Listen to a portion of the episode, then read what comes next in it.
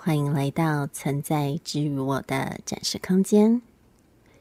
接着将与您分享的是本次创作研究中的论述基础，在世界之中存在的理解和发想。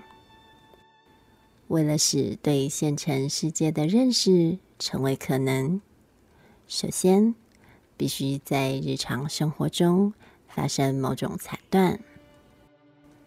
这是海德格在《存在与时间》中的领会。残断就像是一种滞留，一个足以扰乱我们生活的着眼点，指引着我们开始关注特定时域中的某个事物，使我们有机会能够做出诠释。这也就是被领会的可能性，它正在实体化的过程。于是，当我们想要理解此在在世界之中存在的限制和可能性的时候，惨断就是关键。